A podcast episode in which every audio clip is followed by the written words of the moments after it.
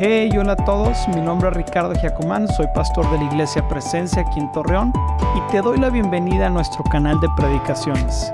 Estoy seguro que los mensajes que vas a escuchar te llenarán tu corazón de esperanza y fe para ver los planes y sueños que Dios tiene para tu vida y familia. Disfrútalo. Cuando Jesús es el centro. Y sinceramente creo que cuando Jesús es el centro de nuestras vidas, todo cambia. Porque Jesús no es una filosofía, Jesús no es una religión, Jesús no son leyes y estatutos que uno tiene que seguir. Jesús es el único Hijo de Dios que vino a vivir en medio de su pueblo para que tú y yo pudiéramos tener relación con Él. Y cuando tú y yo ponemos a Jesús en el centro de nuestras vidas, todo cambia, iglesia. Así que ponte de pie, por favor, para leer este pasaje juntamente conmigo. Vamos a leer una porción de la escritura que está en Isaías 9, 2 al 7. Y esta es una de las palabras proféticas más hermosas que se registran en toda la Biblia. La registra el profeta Isaías en un tiempo de turbulencia, en un tiempo de exilio, en un tiempo en donde no había esperanza y siempre cuando no hay esperanza, ese es el momento indicado en donde Dios aparece en nuestras vidas y dice así, el pueblo que caminaba, que camina en obscuridad, verá una gran luz. Para aquellos que viven en una tierra de densa obscuridad, brilla una luz. Harás que crezca la nación de Israel y sus habitantes se alegrarán se alegrarán ante ti como la gente se goza en la cosecha y como los guerreros cuando se divide el botín. Pues tú quebrarás el yugo de su esclavitud y levantarás la pesada carga de sus hombros, romperás la vara de opresión, tal como lo hiciste cuando destruiste al ejército de Madián. Nuestro Dios es un Dios que brilla en la oscuridad, nuestro Dios es un Dios que nos hace multiplicar y nos da gozo y alegría y también nuestro Dios es un Dios que trae libertad al que está oprimido y al que vive en esclavitud. ¿Cuántos dicen amén? Versículo 5 dice, las botas de los guerreros y los uniformes manchados de sangre por la guerra, guerra serán quemados, serán combustible para el fuego. Número 6, pues, y, y si me pueden apoyar, oran, digo, leyendo conmigo este pasaje, dice, pues nos ha nacido un niño un hijo nos es dado. El gobierno descansará sobre sus hombros y será llamado consejero maravilloso, Dios poderoso, Padre eterno y príncipe de paz. Amén, iglesia.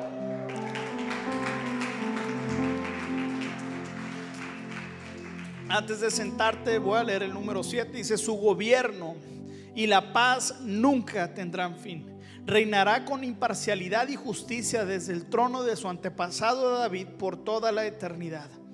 El ferviente compromiso del Señor, de no cualquier Señor, sino el Señor de los ejércitos celestiales, hará que esto suceda. Qué maravilla, qué maravilla.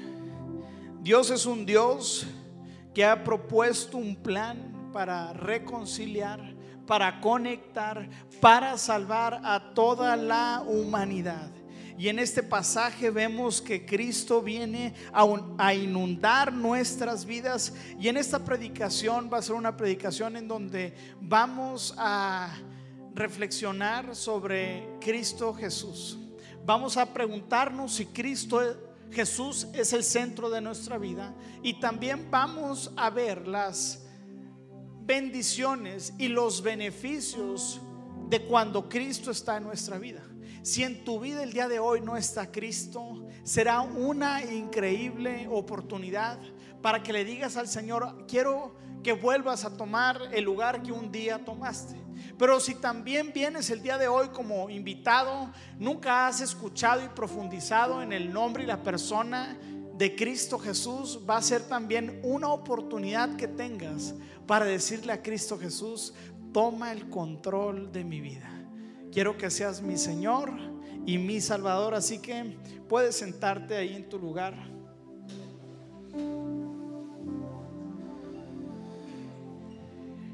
Es incuestionable que una de las mejores temporadas del año es la Navidad. ¿A poco no?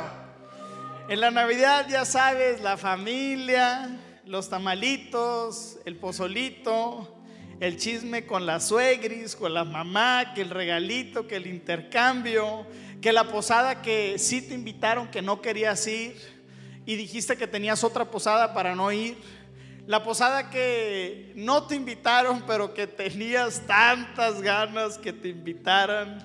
Esos intercambios que normalmente nunca funcionan y abres el regalo y tienes expectativa y lo abres y dices, otra vez las mismas calcetas del año pasado. ¿A le ha pasado algo así?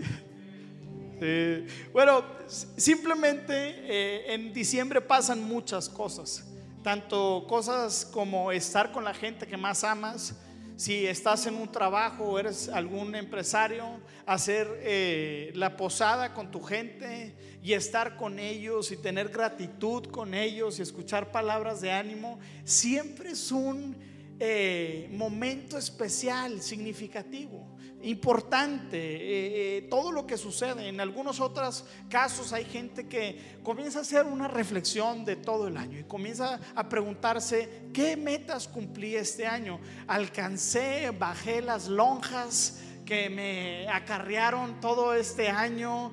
Eh, ¿Pude cumplir las promesas que me hice? Y hay otro sector que busca en diciembre apartar un tiempo para planear el siguiente año, para decir que dónde, en qué áreas son en las que quiero crecer, en qué áreas son en las que quiero ver, ver obrar a Dios. Simplemente pasan muchas cosas. Pero el día de hoy quiero traer a la mesa no solamente la importancia y el beneficio de que Cristo sea el centro, porque para los que lo han experimentado, podemos decir, Cristo más nada es suficiente. Cristo más nada es todo. Cristo más la peor prueba es, es lo que necesito y busco. ¿Cuántos dicen amén, iglesia?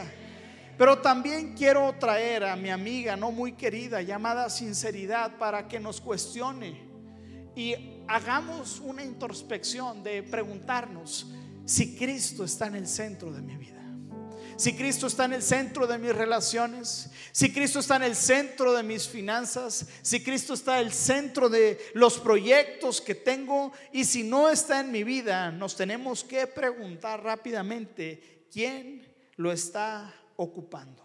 Así que para los que no están tan familiarizados con la persona de Cristo, o los que ya han estado aquí pero han tenido un tiempo en donde se les ha olvidado, Cristo es el Hijo del Dios viviente, de hecho es el único Hijo de Dios. Jesús es el Hijo de Dios, pero ¿de cuál Dios? Del Dios que creó completamente todo. Así que Jesús como hijo de Dios no fue un hijo como yo. Yo normalmente en mi, en mi este, de chiquito, yo era un niño desobediente, era un niño que alegaba, era un niño que hacía travesuras. Jesús no era como yo. ¿Cuántos dicen amén? ¿Cuántos dicen que mi hijo sea como Jesús? Jesús era un hijo obediente que anhelaba cumplir la voluntad de Dios. Y cuando Cristo vino como hijo de Dios, como hijo, Él vino y se hizo carne. Imagínate esta locura. Dios dejando sus atributos, su persona, su poder para hacerse humano y vivir entre nosotros. Es increíble. Así que vemos que Jesús es el Hijo de Dios que lo creó todo y en primera de Timoteo podemos entender un poco algunos de los deseos que tiene Dios para con la creación. Dice, esto es bueno y le agrada a Dios nuestro Salvador, quien quiere que todos se salven y lleguen a conocer la verdad. El deseo de nuestro Dios, del Hijo de Dios, es que todos podemos llegar a conocerlo y a ser salvos. Nuestro Dios no es el Dios que nos han presentado tal vez nuestros padres o algunas instituciones religiosas como si fuera Dios alguien que está enojado, que está gruñendo, que quiere hacerte daño, que quiere castigarte y que quiere poner a cuenta ciertas cosas. No, nuestro Dios es un Dios que quiere que todos se salven. Dice pues un Dios y un mediador que puede reconciliar a la humanidad con Dios y es el hombre Cristo Jesús. Así que, número dos, Jesús vino a cumplir que los deseos del Padre. A Jesús le encantaba complacer a su Padre, a Dios y como lo vimos al pasado, entendemos que Cristo, que Dios quería que la humanidad pudiera reconciliarse con Él. A diferencia de todas las demás religiones, la religión cristiana o el cristianismo, el profesar nuestra fe, entendemos lo siguiente, que nuestro Dios no es como los demás dioses. En el hinduismo, en el budismo y en otras religiones es lo que tú puedes hacer para acercarte a Dios. Tú como ser imperfecto, como como ser que te hace falta mucho, te tienes que castigar, te tienes que limitar, tienes que cumplir una serie de actividades para que entonces puedas acceder a la presencia de ese Dios que estás siguiendo. Pero en el cristianismo es todo lo contrario. La Biblia es la historia de un Dios maravilloso que hizo un plan para él acercarse a la humanidad, para que tú y yo pudiéramos conocerlo y cuando leemos la Biblia vemos cómo es que hay personas que le dicen sí a la voluntad para que Dios cumpliera su plan de estar en medio de su pueblo. De hecho, en Isaías 7:14 vemos la profecía de lo que te estoy contando. Dicen, miren, la Virgen concebirá un niño, dará a luz un hijo y lo llamará Emanuel, que significa Dios está con nosotros. Ahora, nadie se emocionó. Ahora, y que nadie se haya emocionado, revela que no, a veces no entendemos la palabra Emanuel. No entendemos tampoco la palabra Dios con nosotros. Y hay veces que se nos pasa el preguntarnos, ¿quién es Dios? Amigo y amiga, quiero que entiendas esto. Tú y yo somos seres tan limitados y que hay un gap enorme entre el poder, la santidad y la gloria de quién es nuestro Dios. Me puse a investigar quién es el Dios en el que tú y yo creemos. No es una persona en la que tú invitas a tu casa y dices, uy, ya llegó este invitado, a ver qué le doy de comer. Ya se me acabaron las galletas de avena, ya no tengo pan, no tengo que ofrecerle, a ver, a ver cuánto tiempo me quita. Y en ocasiones así vemos a Dios. Pero Dios tenemos que en ocasiones contemplar la grandeza de Dios, ponernos y nos sentamos y comenzamos a pensar, ¿quién es este Dios? ¿Quién es este Dios que se dice Dios Emanuel? Que es Dios con nosotros. Que alguien venga y se siente a la mesa es algo importante. Cuando tú ves las películas o la serie de la reina Isabela, eh, eh, Isabel, ves el poderío, ves el gobierno, ves la construcción y estar delante de aquella mujer o, de esa soberana era un profundo eh, respeto y honra a la que se le daba a la soberana. Ahora, el Dios que tú y yo tenemos es un Dios perfecto. Es un Dios que no tiene inicio y no tiene fin. Es un Dios creador que puso en existencia todo lo creado. Ahora, la Vía Láctea en la que tú y yo vivimos, en la que está compuesta el ecosistema galáctico, en el que estamos, su distancia, su relación, eh, ¿cómo se le llama? Su diámetro son 100 mil 100, 100 mil millones de años luz de distancia para poder recorrer toda la vía láctea. 100 mil años luz para poder recorrer la galaxia en donde tú y yo estamos. Ahora, dicen los científicos que hay cientos de millones de galaxias. Para que tengas una idea de la dimensión del Dios que estamos hablando y de que el Dios que quiere sentarse a la mesa y que está buscando tu corazón es todo poder, que mantiene en existencia, que con su palabra pudo crear todo lo que tú y yo vemos, cada ser viviente. Una, en un artículo en la, en, la página Nature dice que el, en esta tierra hay más de 8.3 millones de seres vivientes y solamente el 10% ha sido conocido por el ser humano. Para que te des cuenta de lo finito y pequeño que somos tú y yo, que ni siquiera llegamos a alcanzar a conocer el 15% de lo que hay en este mundo.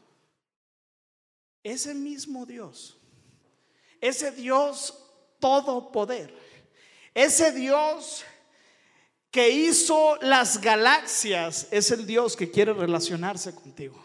Es el Dios que te está esperando en tu alcoba.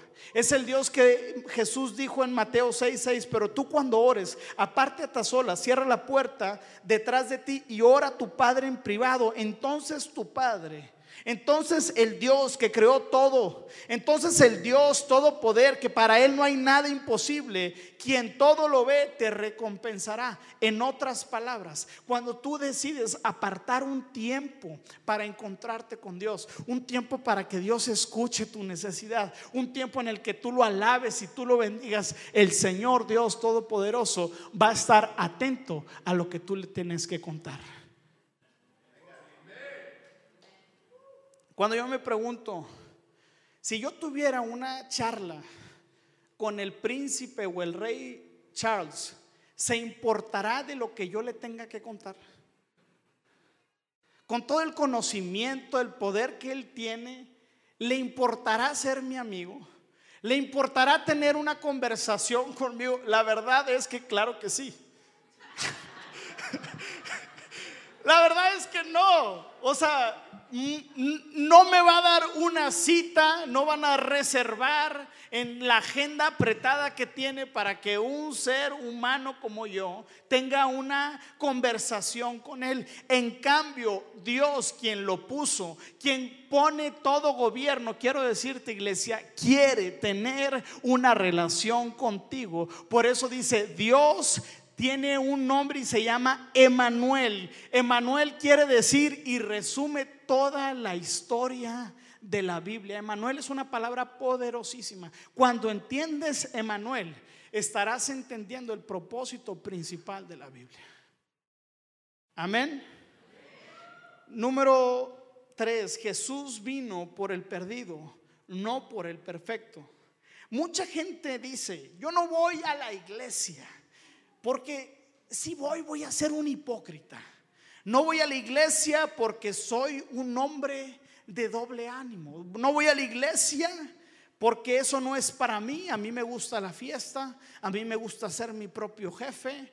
Y como no tengo mi vida arreglada, entonces sería yo un hipócrita el pararme en una iglesia. Pero sería como, como una persona Sería como, no voy a ir al hospital hasta que esté sano. No voy a ir al nutriólogo hasta que baje algunos kilitos. No voy a ir al gimnasio hasta que esté en forma. No voy a ir a la universidad hasta que tenga un cierto grado de estudios. No, mi amada iglesia. La, la iglesia y Cristo existe por el perdido. Si tú estás perdido, si estás pasando por prueba, si el día de hoy no tienes tu vida arreglada, quiero decirte que Jesús vino por ti. Jesús vino por el que el día de hoy no está en casa. Pero cuando me me, me pongo a ver. Lo que el día de hoy te dije en, en esa categoría es, eso es religión. La religión te dice hasta que estés bien, entonces ahora sí. Pero Jesús es todo lo contrario. Jesús era alguien que convivía con los pecadores. Jesús era alguien que buscaba estar con la gente que sabía que tenían alguna necesidad. En Marcos 2.17 dice, Jesús los oyó y les dijo, los sanos no necesitan médico, los enfermos sí. Yo no he venido a invitar a los buenos a que me sigan, sino a los pecadores. Si tú eres un pecador, presente, estás en la categoría seleccionada para seguir a nuestro Señor y Salvador. Yo recuerdo mucho cuando yo estaba en la ciudad de Puebla, a mil kilómetros de distancia de mi casa. En ese lugar decidí vivir una vida completamente alejada de Dios, vivir en rebeldía hacia mis padres y la fe que me habían inculcado. Y mi vida estaba completamente rota, literalmente. En ese entonces la rodilla hasta la tenía rota. Estaba por eh, ser expulsado de la institución a la que me habían llamado como jugador. Y estaba, mi vida estaba hecha, un estaba deshecha. Y hubo una persona que me empezó a hablar palabras de fe que me empezó a hablar palabras de vida, que me empezó a presentar a Cristo y me empezó a decir, Ricardo, tú tienes un llamado de parte de Dios. Ricardo, Dios tiene un plan para ti. Cuando yo volteaba y veía mi vida, yo dije, ¿cómo es que Él ve algo en mí? Teniendo mi vida tan deshecha, tan rota, tan quebrada, decepcionando a todo mundo. y, y esas palabras esas palabras de fe, esas palabras de ánimo, esas palabras en las que él estaba viendo lo que yo no podía ver, pero lo que él estaba viendo en mí a través de la fe. Y comenzó a decirme, Dios tiene un plan para tu vida, Dios te puede perdonar, Dios te puede restaurar, Dios puede hacer cosas nuevas en tu vida, pero ¿cómo voy a poder salir de esta si no, no he podido salir de esta, de esta y de esta? Y comenzó a hablar y por eso iglesia, tenemos que ser una iglesia, tenemos que ser creyentes, tenemos que ser personas que no vean a la gente por lo que se ve de afuera, sino que podamos ver con los ojos de fe, con los ojos de potencial, con los ojos de lo que Dios puede hacer cuando una persona se entrega a los planes de Dios. Dios restaura las vidas, mi amada iglesia.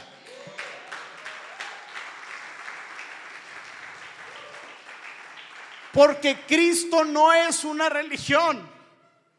Cristo no son las leyes. Cristo no es una fábula, Cristo no es un cuento, Cristo es una persona. Y cuando te topas y cuando esa persona gloriosa, increíble y hermosa llega a tocar tu vida y tu corazón, simplemente no te puedes quedar como estás, porque Dios es un Dios que transforma. Y cuando Dios te toca, no puedes quedar igual. Tiene que haber un cambio. Hay, hay modificaciones porque Cristo es un Dios increíble. Cuando Jesús es el centro de nuestras vidas, es imposible que nuestras vidas no sean restauradas. Esa fue una de las primeras características que vi en mi persona. Cristo me restauró, me cambió la mente, me cambió las amistades, me cambió mi manera de pensar, de actuar, me cambió mis prioridades me cambió mi alma, hizo todo nuevo y ahora, diez años después, estoy siendo pastor y amando al Señor con todo mi corazón, iglesia.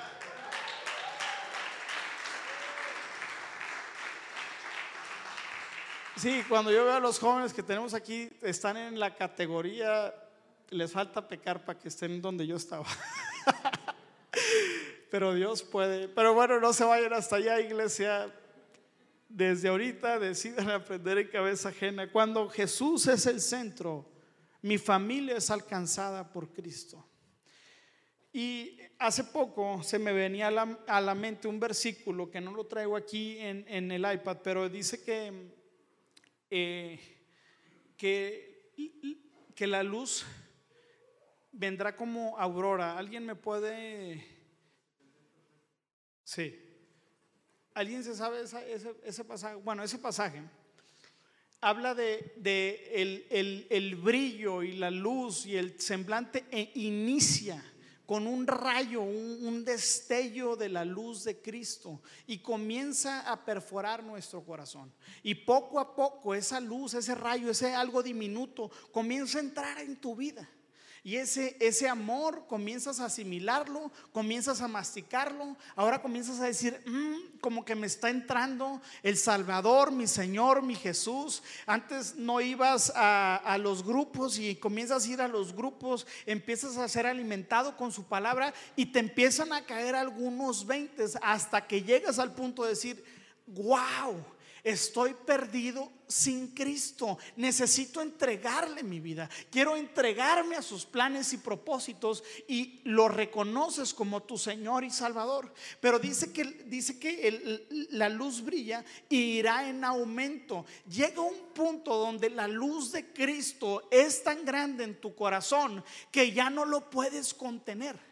Llega un punto en tu vida que ya no te lo puedes solamente guardar. Llega un punto en tu vida donde dices, este amor y este regalo tiene que ser comunicado y tiene que avanzar y tiene que comenzar a, difundirlo. Y tú comienzas ahora a ser un rayo de luz, un rayo de esperanza, un rayo de amor y tu familia comienza a ver tus cambios. Comienza a ver cómo estás cambiando, cómo tu boca está cambiando, cómo tu vida está cambiando y tu familia comienza a ser impactada por el amor de Cristo en tu vida.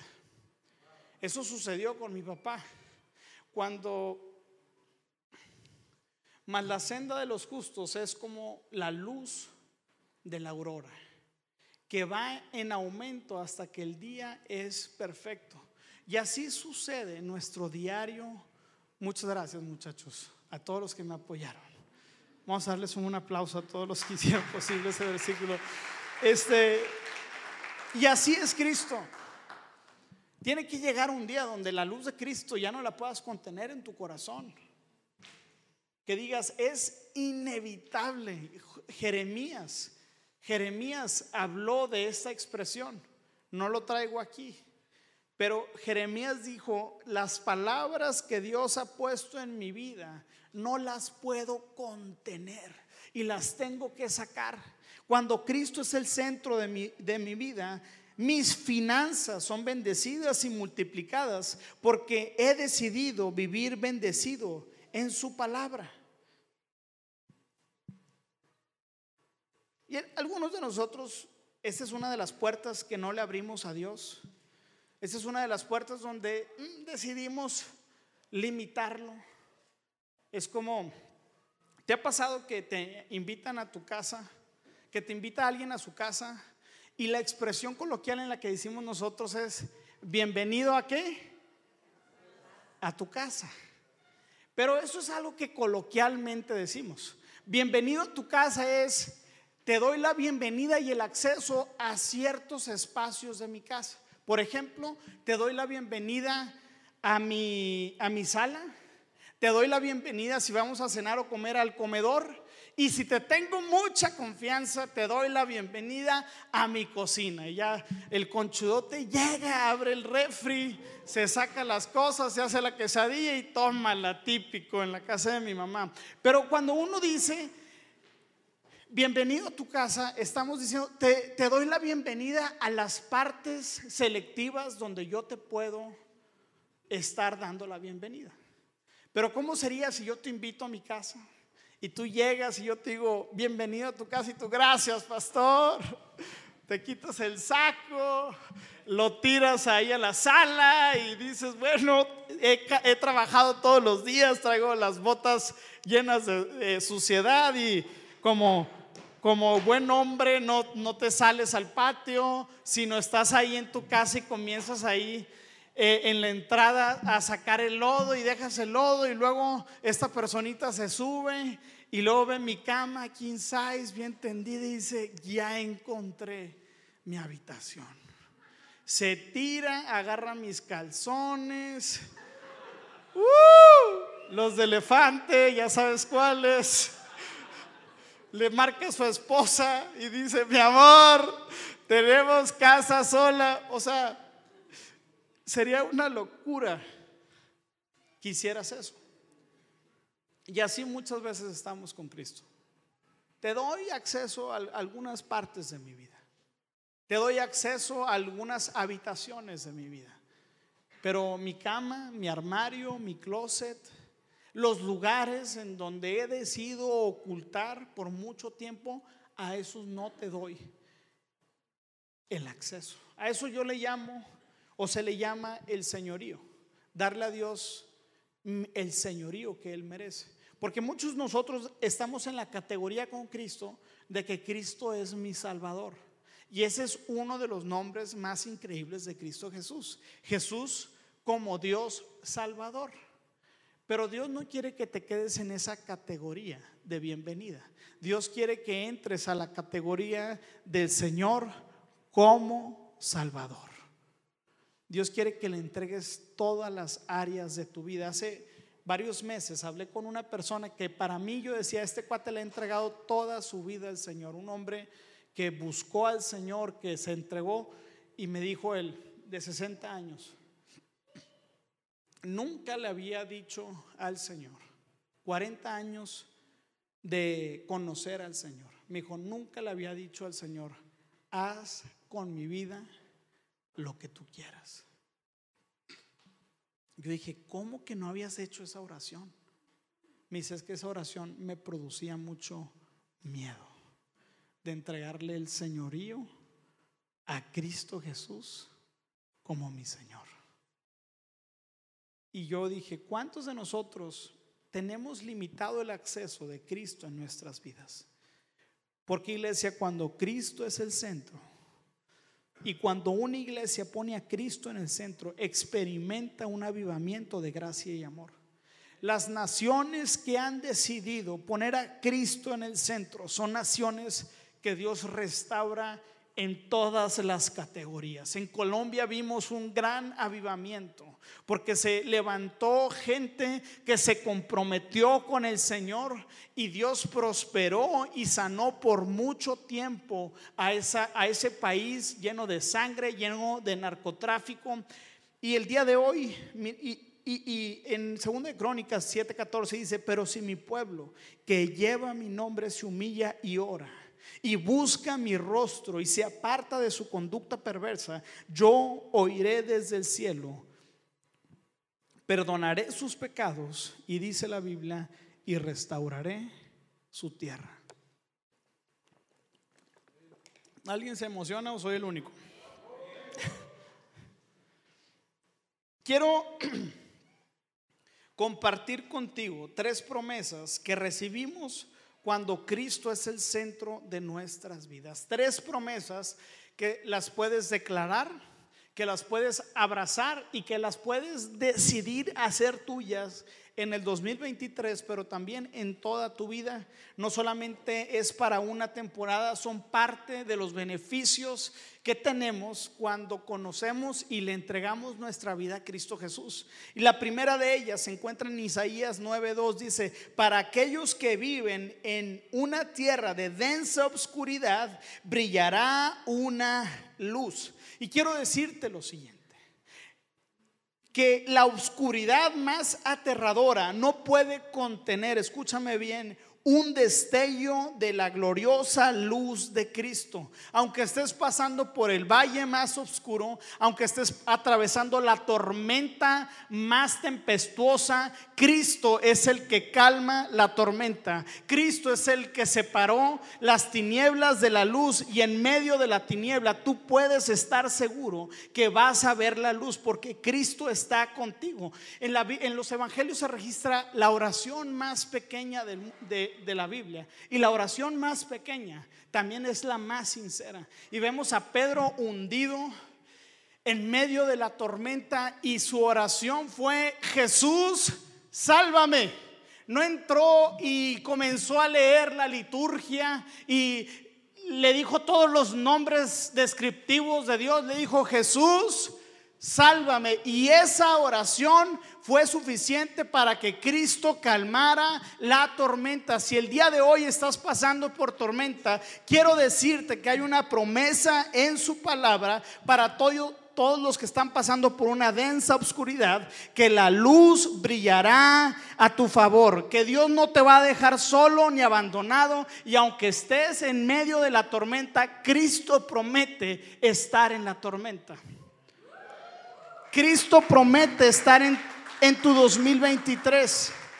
Cristo promete dar luz y dirección en nuestras vidas. La segunda promesa, lo vemos en el versículo 3, dice, harás que crezca la nación de Israel y sus habitantes se alegrarán, se alegrarán ante ti como la gente se goza en la cosecha. O sea, aquí vemos tres características del Evangelio de Cristo en nuestras vidas. Tres características hermosas que siempre se van a ver. La número uno es que cuando Cristo entra a tu vida, a tu corazón, va a haber gozo en tu vida. Mi mamá solía cantarnos una canción hermosa que dice, no puede estar triste un corazón que, que alabe a Cristo.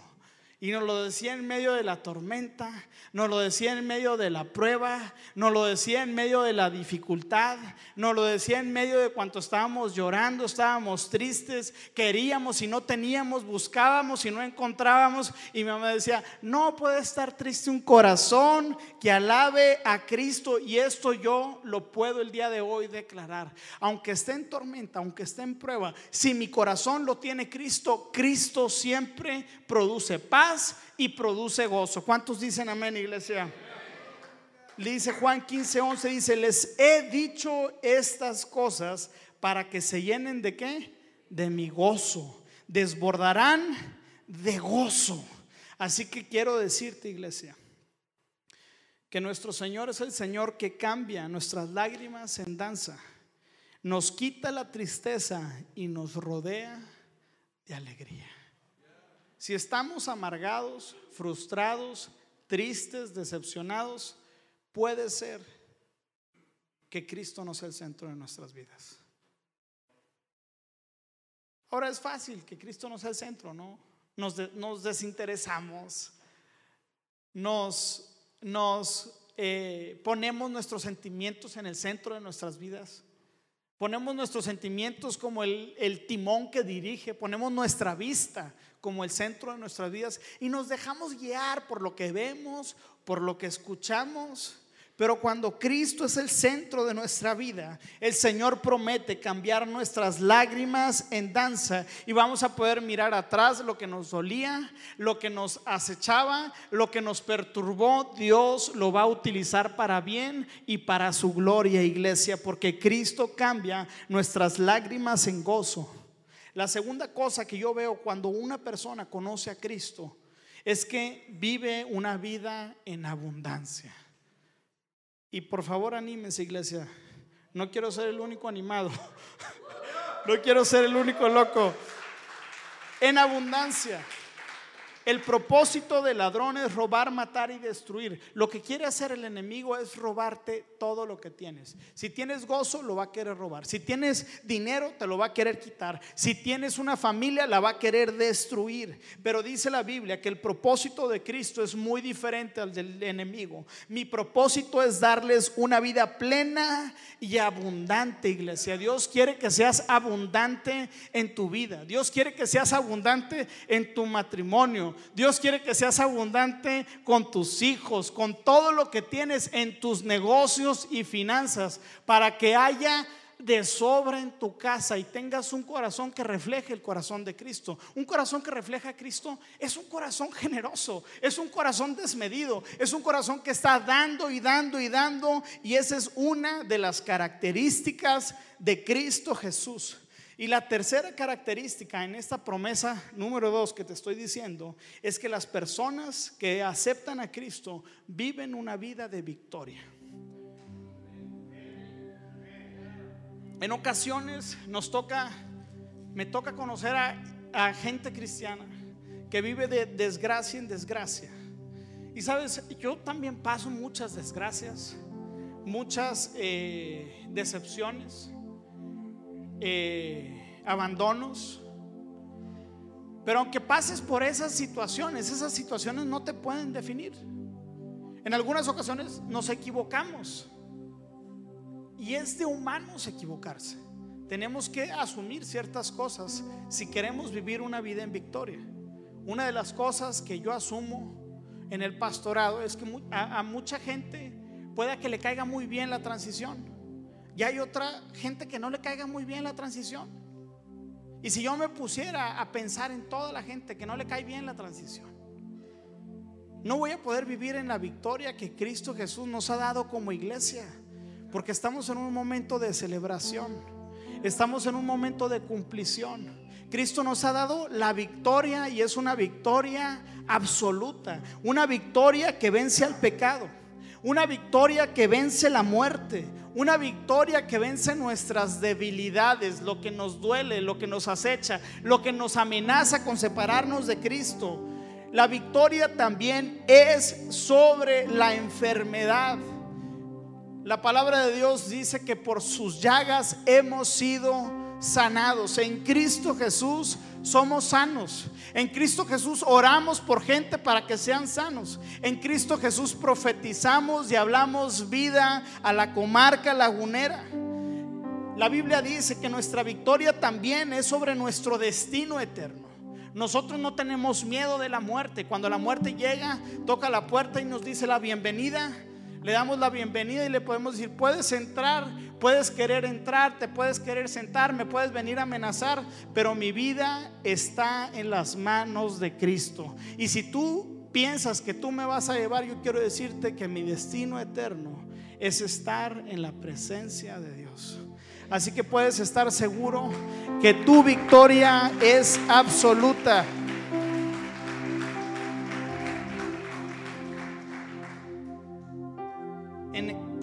Corintios 15 dice, pero gracias a Dios, Él nos da la victoria sobre el pecado y la muerte por medio de nuestro Señor Jesucristo. Qué hermoso. O sea que no hay cosa que el día de hoy pueda retener tu vida de poder disfrutar a plenitud tu relación con Dios en esta vida. No, para mí esta es una de los de cuando lees la Biblia simplemente y te adentras a su palabra dices, "Híjole Dios, quiero más de ti. Quiero más de ti. Quiero más del evangelio de Cristo." Quiero más de su palabra, porque su palabra me sana, me liberta, me da dirección y dirige mi camino. Me da confianza cuando hay incertidumbre afirma mis pasos cuando estoy caminando por tierras movedizas, me da dirección cuando hay confusión. Cristo Jesús simplemente se merece toda la honra, toda la gloria, merece ser el centro de nuestra vida, merece ser el centro de nuestros trabajos. Gente que estás trabajando en un lugar, mereces llevar a Cristo y la gente necesita a Cristo. En este 2023 predicaremos a Cristo Jesús. En este 2023 seremos una iglesia que evangelice, que se tome a pecho el gran regalo que Dios nos ha dado, porque una persona que comparte lo que Dios le ha dado es una persona que ha sido agradecida con ese regalo. Cuando yo me compro algo nuevo, yo lo quiero presumir. Yo quiero que la gente sepa lo que, lo, que pude comprar. Si mi papá me dio un regalo, ¿a poco no crees que voy a estar como José? Mira este chalequito que mi papá me dio. Claro. Cuando tú llegas a cumplir ciertas cosas en tu vida, las quieres compartir con los que más amas. El Evangelio es lo mismo. Cuando tú recibes el regalo de Cristo y le das el valor que debería de tener, no lo puedes contener porque es demasiado. Es demasiado que dices, quiero que esto lo tenga la gente que más amo. Quiero llevarme al cielo a la gente que más anhelo. que las gorditas en la pestaña que me estoy echando con mis compas, ahora me los eche allá arriba con el maná y el pescado, que a Jesús le sale increíble. Dios quiere que nos tomemos a pecho que Cristo sea el centro de nuestras vidas. Yo quiero, me falta la tercera y sí lo voy a hacer después de esta oración, pero voy a hacer una oración por todos aquellos que no han tomado la decisión de invitar a Cristo Jesús a ser el centro de sus vidas. Cristo Jesús, como te dije, no es una religión. Cristo es el Hijo de Dios que viene a morar entre nosotros y nos da la oportunidad y nos abre la invitación de poder decirle al Señor, te entrego mi vida. Quiero caminar contigo. En su palabra dice que su yugo es fácil de llevar. Así que yo te voy a pedir que cierres tus ojos y ahí en tu lugar hagamos esta oración. Esta es una invitación que Cristo te está haciendo. Esta es la buena noticia que el día de hoy proclamamos. Que cualquiera que el día de hoy decida confesar con su boca y creer en su corazón, será una persona salva y aceptada en la familia del Señor. Si ese eres tú, si el día de hoy quieres aceptar a Cristo en tu corazón, yo te voy a pedir que levantes tu mano. Nadie te está viendo, todos estamos con la cabeza inclinada. Hay alguien aquí increíble, increíble, increíble, increíble. Hay alguien más que el día de hoy quiere hacer esta invitación a Dios. Y como iglesia vamos a orar juntos, iglesia. Señor Jesús el día de hoy te reconozco como mi Señor y mi Salvador. Quiero que tomes el centro de mi vida. Quiero que vengas y perdones mis pecados, Señor. Que transformes mi corazón y que me lleves a caminar una vida agradable a tus ojos, Señor. Gracias, Padre Santo, por la gente que se ha, se ha acercado, Señor, y ha aceptado tu bondad y tu gracia en su corazón. Te pido que los restaures, Señor. Que les hables, Señor. Que en sus casas puedan ver la verdad del amor increíble que tú tienes, Señor, para con nosotros. Y que te puedan experimentar de una forma real en el nombre de Cristo Jesús. Amén.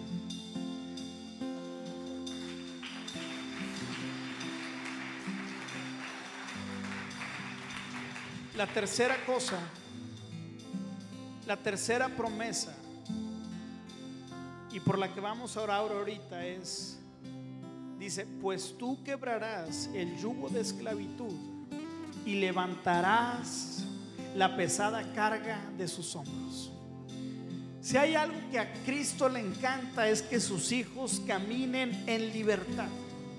Y hay muchas cargas que el hombre ha decidido cargar cargas de pesado, de, pecado, cargas de malas decisiones, cargas del pasado, cargas de lo que alguien te hizo, de lo que alguien te dijo, de lo que alguien no te dijo, tal vez no te dijeron que te amaban, tal vez tu papá nunca mostró afecto delante de ti y eso hace una carga en tu corazón.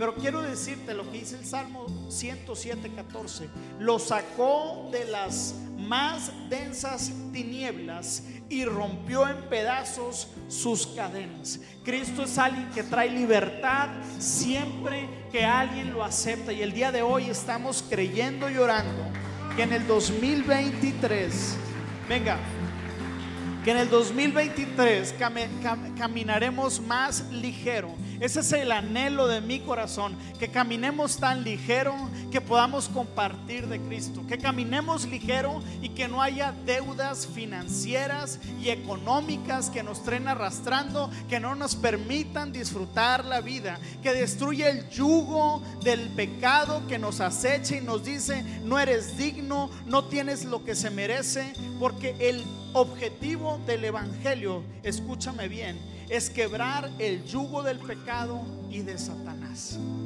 El Evangelio viene a quebrar todas aquellas cosas que te cautivan,